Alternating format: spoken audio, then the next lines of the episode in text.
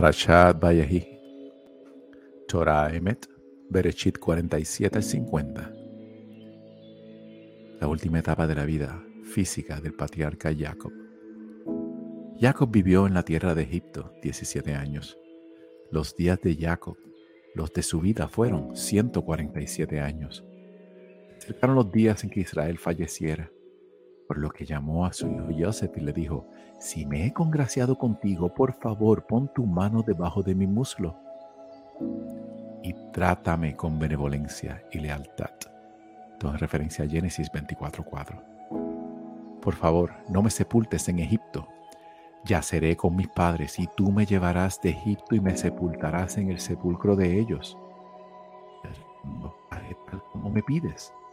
Pero él dijo, júramelo y se lo juró. Entonces Israel se inclinó sobre la cabecera su cama. De estos sucesos, alguien le dijo a Joseph, tu padre está enfermo. Él tomó consigo los dos hijos, Manashe y Efraín, y fue a ver a su padre. Alguien pudo haber sido Efraín, que solía estar siempre con Jacob. Cuando le avisó a Jacob, mira, tu hijo Joseph viene hacia ti, Israel se esforzó y se sentó sobre la cama. Entonces Jacob dijo a Joseph, El Shaddai se me presentó en luz en la tierra de Canaán, me bendijo y me dijo, te haré prolífico, te multiplicaré y te constituiré en congregación de pueblos. Haré esta tierra tu descendencia como posesión eterna. Ahora, tus dos hijos, Efraín y Manashe, que nacieron en Egipto antes de que yo viniese hacia ti, Egipto, serán considerados míos, tal como míos son Rubén y Shimón. Pero los hijos que tengas después de ellos serán tuyos, es decir, ellos heredarán a través de sus otros hermanos. En cuanto a mí, cuando vine de Padam, se me murió Rahel en la tierra de Canaán, por el camino faltando todavía algún trecho a llegar a Efrat y la enterré allí en el camino a Efrat que es Bethlehem. Israel vio a los hijos de Joseph y dijo, ¿quiénes son estos? Son mis hijos, respondió Joseph a su padre, los que me ha dado Elohim. Por medio de este, le dijo, tráemelos por favor, los bendeciré. Pero los ojos de Israel estaban enseguecidos por la vejez y ya no podía ver. Joseph se los acercó y él los besó y los abrazó. Entonces dijo Israel a Joseph, ni pensaba ver tu rostro y resulta que Elohim también me hizo ver tu descendencia. Luego Joseph los sacó de entre las rodillas de Jacob y se prosternó con su rostro a tierra. Joseph tomó a los dos, a Efraín en su mano derecha, o sea, a la izquierda de Israel, y a Manashe en su mano izquierda, o sea, la derecha de Israel, y se acercó a él para que los bendiciera. Israel extendió su mano derecha y la puso sobre la cabeza de Efraín, que era el menor, y su izquierda sobre la cabeza de Manashe, que era el mayor. Cruzó adrede sus manos, pues Manashe era el mayor. Bendijo a Joseph diciendo, el Elohim ante quien caminaron mis padres, Abraham e Isaac, el Elohim que me guía desde que existo hasta el día de hoy. El ángel que me rescató de todo mal bendiga a los muchachos y mi nombre y el nombre de mis padres Abraham e Isaac sea invocado en ellos. Y que proliferen como peces en la tierra.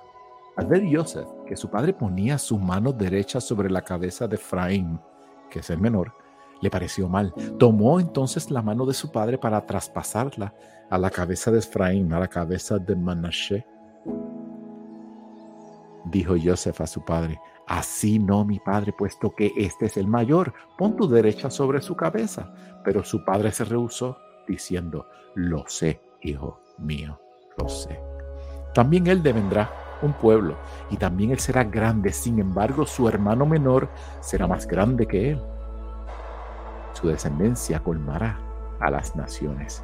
Y los bendijo en aquel día diciéndoles, en nombre de ustedes bendecirá Israel, diciendo, haga Elohim que seas como Efraín y que como Manashe. Deliberadamente mencionó a Efraín antes que a Manashe. Dijo Israel a Joseph, estoy por morir, pero Elohim estará con ustedes y los hará volver a la tierra de sus padres.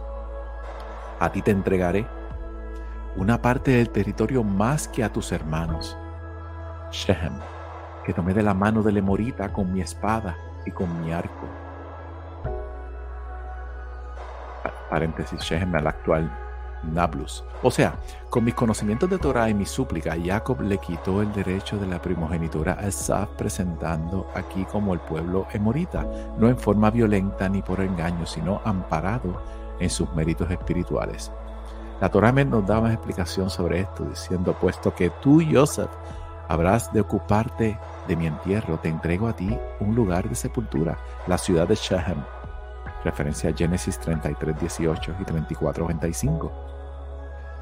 A tu descendencia Joseph entregó una parte más de territorio que a tus hermanos, pues Joseph constituyó dos tribus, una por cada hijo suyo, Efraín y Manashe. Si cada tribu recibió una parte de territorio, resulta que la descendencia de Joseph recibió dos partes. Si era la explicación de la Torah en Met. 49. Las bendiciones de Jacob a sus hijos. Primero al primogénito Rubén. Jacob llamó a sus hijos y dijo, reúnanse y les diré qué les sucederá al final de los días. Júntense y escuchen, hijos de Jacob, escuchen a su padre Israel. Rubén, tú eres mi primogénito, mi fuerza y el principio de mi vigor. Paréntesis, previo a la congregación de Rubén, Jacob jamás había tenido flujo seminal. Merecería ser más que tus hermanos. Cierra paréntesis. Superior en categoría y superior en poder. Pero por apresurado como las aguas, no tomarás adicional, pues subiste a la cama de tu padre y entonces profanaste a quien ascendía a mi lecho. Esto en referencia a Génesis 35, La bendición a Shimón, a Leví y a Yehuda. Shimón y Leví son camaradas, instrumento de violencia con sus armas. Paréntesis, son camaradas, alude a su unidad de criterio cuando mataron a la gente en Shechem y cuando vendieron a Joseph. La violencia mencionada se refiere cuando Shimón y Leví asesinaron a los Shechemitas por haber ultrajado a su hermana Dina. Otra interpretación sería, la violencia es atributo ajeno a ellos porque es propia de Esaf y sus descendientes como explícitamente lo indica el versículo de Génesis 27, 40. En su maquinación no entre mi alma, ni te ligues, oh mi honor, con su congregación. Pues su saña mataron hombres y en su capricho pretendieron mutilar un toro paréntesis, o sea, quisieron deshacerse de Joseph. Maldita sea tu ira, porque eres fuerte, y su furia, porque es cruel. Los dividiré en Jacob y los esparciré en Israel. Y a ti te alabarán tus hermanos, tu mano estará sobre la nuca de tus enemigos. Ante ti se posternarán los hijos de tu padre. Cachorro de león es Yehudá. De presa, hijo mío, remontaste se agazapó, descansó como león, y cuál temeroso león, ¿quién lo levantará? Apartará de Yehuda el cetro, ni legislador de entre sus descendientes hasta que venga Shiloh, paréntesis, hasta que venga el Mesías. Y de él será la congregación de naciones.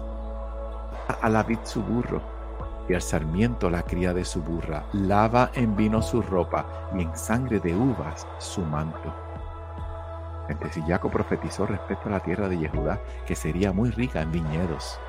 Paréntesis, aunque lo interpreta esta profecía como una referencia a la época mesiánica. Sus ojos estarán enrojecidos por el vino y sus dientes blancos por la leche. Paréntesis, o sea, sería una tierra ideal para la cría de ganados. Cierra la explicación. La bendición de Zebulun, Zebulun, ribera de mares habitará y estará en puertos de navíos. Su frontera estará cerca de Sidón. Paréntesis, alusiones al carácter de mercaderes de los Zebulunitas. Cierra la explicación. Bendición a Isahar. Isahar, asno de robusta osamenta que se recuesta entre límites. Vio un lugar de descanso que era bueno y que la tierra era placentera. Inclinó su hombro para cargar deviniendo en trabajador contratado. Paréntesis, lugar de descanso. Alude a que su tierra produciría buenos frutos. Para cargar alude a que estaban aplicados al estudio de la Torah. Trabajador contratado alude a que proveería a los israelitas de respuestas concretas, a referentes a la explicación de prácticas de la ley de la Torah. Ese fue Isahar. Bendición de Dan. Dan vindicará a su pueblo. Entre las tribus de Israel, Dan será serpiente en el camino, una víbora, la de muerde, la senda que muerde los talones del caballo, de modo que su jinete cae hacia atrás. Eliminará a sus enemigos sin siquiera tocarlos, como la serpiente que muerde el talón del caballo sin tocar al jinete. Cierra la explicación. Tu socorro espero. Hashem. Bendición de Gad.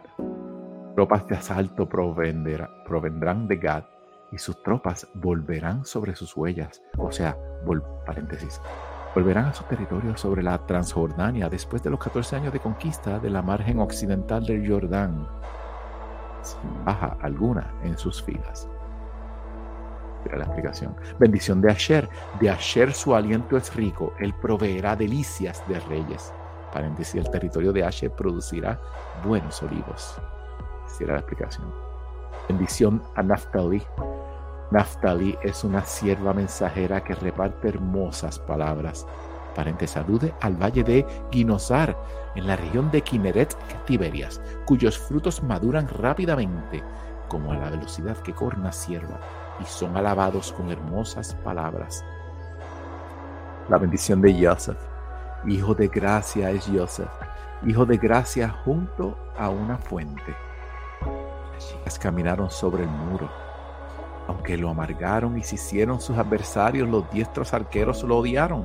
Su arco estaba firme y sus brazos fueron cubiertos con oro por manos del Todopoderoso de Jacob. De allí, el pastor la piedra de Israel, paréntesis, lo amargaron sus hermanos y Potifar. Los diestros arqueros son aquellos que lo atacaron con su lengua tan filosa como una flecha. No obstante, su arco su poder estaba firmemente establecido, sus brazos cubiertos de oro. Es una alusión al anillo de oro que recibió como gran visir de Egipto. Y en función de su cargo, Joseph se transformó en el aprovisionador, el sustento de Israel. La palabra Ben, piedra, está compuesta de las voces Ab y Ben, que significa padre, hijo, lo cual alude que Joseph sustentó a su padre Jacob y a los hijos de él. Si era la explicación de la Torah de Met. Es de él, de su padre, que te ayudará, el Shaddai, que te bendecirá con las bendiciones de los cielos de arriba, bendiciones del abismo que yace abajo, bendiciones de los pechos y de la matriz las bendiciones a tu Padre, paréntesis, es decir, las bendiciones que Hashem me concedió a mí, que soy tu Padre. Supera las bendiciones a mis progenitores hasta los límites de las colinas, paréntesis, o sea, hasta los cuatro puntos cardinales del mundo. Que todas estas recaigan sobre la cabeza de Joseph, sobre la cabeza del solitario entre sus hermanos. Bendición de Binyamin. Binyamin es un lobo depredador. Por la mañana devora la presa y al anochecer distribuirá los despojos. Paréntesis. Los descendientes de Binyamin se asemejarán a un lobo por su fuerza y a la valentía de sus guerreros. Como dice Shoftim o libro de jueces capítulo 19 y el 20. Como ejemplo tenemos a Shaul, que como descendiente de Binyamin tenía estas características, habiéndolo demostrado en su cor corto reinado al derrotar a pueblos poderosos como Moab, Tom y los filisteos. Todas estas son las tribus de Israel. Doce. Paréntesis, los doce hijos de Jacob fueron íntegros y perfectos por igual. Cierra la aplicación. Y esto es lo que su padre les dijo y los bendijo. A cada uno lo bendijo con su bendición apropiada. Último deseo de Jacob Luego, Jacob le dio a sus hijos sus instrucciones finales. Estoy próximo a ser llevado con mi pueblo. sepúltenme con mis padres en la cueva que está en el campo de From el Hitita, en la cueva que está en el campo de Macpela, que está bordeando a Mamre en la tierra de Canaán, campo que había comprado Abraham al Hitita Efrón como lugar de sepultura. Allí enterraron a Abraham y a su esposa Sara. Allí enterraron a Isaac y a su esposa Rivka. Y allí enterré yo a Lea.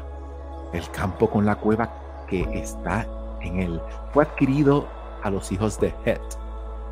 Cuando Jacob acabó de ordenar esto a sus hijos, introdujo sus pies en la cama, expiró y se reunió con los suyos. Título 50. Vuelo por Jacob, el embalsamiento, el embalsamamiento del patriarca. Joseph cayó sobre el rostro de su padre y lloró sobre él y lo besó. Joseph ordenó a sus sirvientes, los médicos, que embalsamaran a su padre. Los médicos embalsamaron a Israel. Paréntesis. En verdad, los hijos honraron a su padre embalsamándolo ellos mismos. De los versículos 12 y 13 se deriva que Jacob no quería que su ataúd fuese manipulado por manos egipcias ni cananitas, por lo que es dable suponer que tampoco quería que su cuerpo fuera manipulado por aquellos. Por lo tanto, el presente versículo debería interpretarse así. Los médicos egipcios enseñaron la técnica de embalsamiento a los hijos de embalsamamiento, a los hijos de Jacob, y ellos embalsamaron a su padre. Los hijos lo embalsamaron y no los egipcios, para que ese cuerpo santo no quede a merced de manos impuras. Cierra la explicación, versículo 3. Y duró 40 días, pues ese era el tiempo requerido para el embalsamamiento. Los egipcios lo lloraron 70 días. Una vez transcurrido el periodo de llanto por él, Joseph se dirigió a la corte de Paró diciendo, si me he ganado el aprecio de usted, por favor díganle a Paró así. Mi padre me hizo jurar y declaró, mira, yo me muero, entiérrame en la sepultura que cavé para mí en la tierra de Canaán y ahora por favor ascenderé, paréntesis, a la tierra de Israel sepultaré a mi padre y volveré. Y Paro respondió, asciende y sepulta a tu padre tal como te hizo jurar. En efecto, Joseph ascendió para enterrar a su padre, y con él fueron todos los esclavos de Paro, los ancianos de su casa y todos los ancianos de la tierra de Egipto, toda la casa de Joseph con sus hermanos y la casa de su padre, solamente los niños, su ganado menor y su ganado vacuno, dejaron en Goshen. También llevó consigo carruajes y jinetes. El cortejo era sumamente imponente. Cuando llegaron a la era de Atat, que está sobre la otra margen del Yardén, pronunciaron un discurso fúnebre extenso y muy grave. Joseph ordenó siete días de duelo por su padre. Paréntesis, según ciertas fuentes, este es el origen de los siete días de duelo que se observan por una persona fallecida. Una era es el lugar donde se trillan las mieses de trigo. El nombre literal de la era de Atat sería la era de los cardos, porque justamente estaba rodeada de cardos o espinos que precisamente abundan a las orillas del Jordán. Cierra la explicación. Cuando los cananeos, habitantes de la tierra, vieron el duelo en la era de Atat, dijeron, este es un duelo muy doloroso para los egipcios. Por eso fue llamada Abel Mitzrayim paréntesis duelo de Egipto, que está la otra orilla del Jardín. Paréntesis, según ciertas opiniones, la otra orilla del Jardín debe interpretarse como la margen oriental del Jordán, o sea, Transjordania. Cierra la explicación. Sus hijos hicieron con él exactamente como les había ordenado. Sus hijos lo llevaron a la tierra de Canaán y lo sepultaron en la cueva del campo de Macpelah campo que Abraham adquirió como posesión de sepultura a Efrón el Hitita, bordeando a Manre. Después de haber sepultado a su padre, Joseph volvió a Egipto, él y sus hermanos y todos los que fueron con él al entierro de su padre. Paréntesis, la cueva de Macpela, ubicada en Hebrón, era propiedad legítima de Jacob y en la actualidad de su descendiente, su heredero, el pueblo judío, porque al fallecer su padre Isaac, Esas prefirió quedarse con todos los otros bienes de aquel, dejándole a Jacob la tierra de Canaán, incluyendo la cueva de Macpela. Joseph tranquiliza a sus hermanos, versículo 15. Los hermanos de Joseph asumieron la muerte de su padre, pensaron, quizás Joseph no guarde rencor y nos devuelva todo el mal que le provocamos. De modo que ordenaron que le fuera dicho a Joseph así. Tu padre ordenó antes de que su muerte diciendo, así le dirán a Joseph. Por favor, perdona el delito de tus hermanos y su transgresión al portarse mal contigo. Ahora, por favor, perdona el delito que servidores de Elohim de tu padre hemos cometido. Joseph lloraba mientras hablaban con él. Paréntesis, los mensajeros eran los hijos de Bilá. A ellos les fue encomendada la tarea de procurar la reconciliación por el especial afecto que les tenía. Joseph, cierra la explicación. Sus hermanos también fueron y se prosternaron ante él, diciendo, acá estamos como sirvientes tuyos. Pero Joseph le dijo, no teman, ¿acaso estoy yo en lugar de Elohim? A pesar de que ustedes se hayan propuesto dañarme, Elohim lo propuso para bien, a fin de hacer lo que hoy se ve, preservar la vida de mucha gente. De modo que no deben temer, yo los sustentaré a ustedes y a sus familias. Los consoló, hablándoles a sus corazones. Joseph vivió en Egipto, él y la casa de su padre. Joseph vivió 110 años. Joseph vio tres generaciones descendientes de Efraín y también los hijos de Mahir, hijos de Manashe, fueron criados entre las rodillas de Joseph. Joseph les dijo a sus hermanos, estoy por morir, pero Elohim seguro les prestará especial atención. Y los hará subir de esta tierra a la tierra que les juró Abraham, Isaac y Jacob. Entonces Joseph hizo jurar a los hijos de Israel y les declaró, seguro Elohim les prestará especial atención y ustedes harán llevar mis huesos de aquí. Joseph murió a la edad de 110 años, fue embalsamado y colocado en un ataúd en Egipto Paréntesis. Joseph ejerció el cargo de virrey durante 40 años a la muerte del faraón ocupó su lugar. Y reinó sobre Egipto durante 40 años más. Joseph falleció a la edad de 110 años. Hasak, Hasak, venid Hasek. Sé fuerte, sé fuerte y nos fortaleceremos. Esta frase es muy común, se hace cada vez que se termina un libro de la Torah, un Sefer, combinamos el Sefer de Bereshit y cada uno en la, congregación, en la sinagoga, se saludan unos a otros con mucho ánimo. Hasak, Hasak, venid Hasek. Sé fuerte y sé fuerte y nos fortaleceremos en la Torah. Palabras que se le dijeron a Joshua. La Haftarah de la Parashah Beyehi, llega primera de Reyes, 2, 1 al 12. El rey David. En los días de la muerte de David, instruyó a su hijo Shelomo. Voy por el camino de todo el mundo. Fortalécete y sé hombre. Cuida la orden de Hashem tu Elohim, condúcete en sus caminos y cumple sus rituales, sus misbot, sus leyes y sus testimonios, tal como están escritos en la Torah de Moshe para que tengas éxito en todo lo que hagas y en todo lugar al que te dirijas. Entonces Hashem cumplirá la promesa que hiciera respecto a mí, si tus hijos fuesen cuidadosos en conducirse fielmente ante mí. Con todo su corazón y con toda su alma, tus descendientes nunca abandonarán el trono de Israel.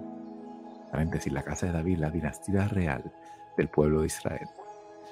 Además, tú sabes lo que me ha hecho Joab, hijo de su Zeruya y lo que hizo los jefes del ejército de Israel, a Abner, hijo de Ner, y a Amasá, hijo de Yeter. Los mató y transformó la paz en guerra, manchando con sangre el cinturón que llevaba en su cintura y los zapatos que tenían sus pies. Paréntesis, David le advierte a su hijo Shelomo que tome las medidas apropiadas contra Joab. La explicación. Procede con él de acuerdo a como te indiqué tu inteligencia. No permitas que muera en su vejez. Respecto a los hijos de Barisal, Barisalai, el Giladita, sé indulgente, permite que ellos coman a tu mesa, pues se mantuvieron cerca mío cuando yo escapaba de tu hermano Absalón. Recuerda también que contigo está Shimi, hijo de Gera, el Biniamita de Baruhim, que me maldijo con una grave maldición cuando fui a Mahanaim. Pero él descendió a recibirme en el jardín, y yo le juré por Hashem diciendo, no haré que muera esa espada. No lo dejes ir, eres inteligente y sabrás lo que debes hacer con él. haz que sus canas desciendan con sangre al abismo. David yació con sus antepasados y fue enterrado en la ciudad de David. David reinó sobre Israel 40 años. En Hebrón reinó 7 años en Jerusalén reinó 33 años. Shlomo sucedió el trono de su padre David. Su autoridad estaba firmemente establecida. Termina la Haftarah de la Shalom.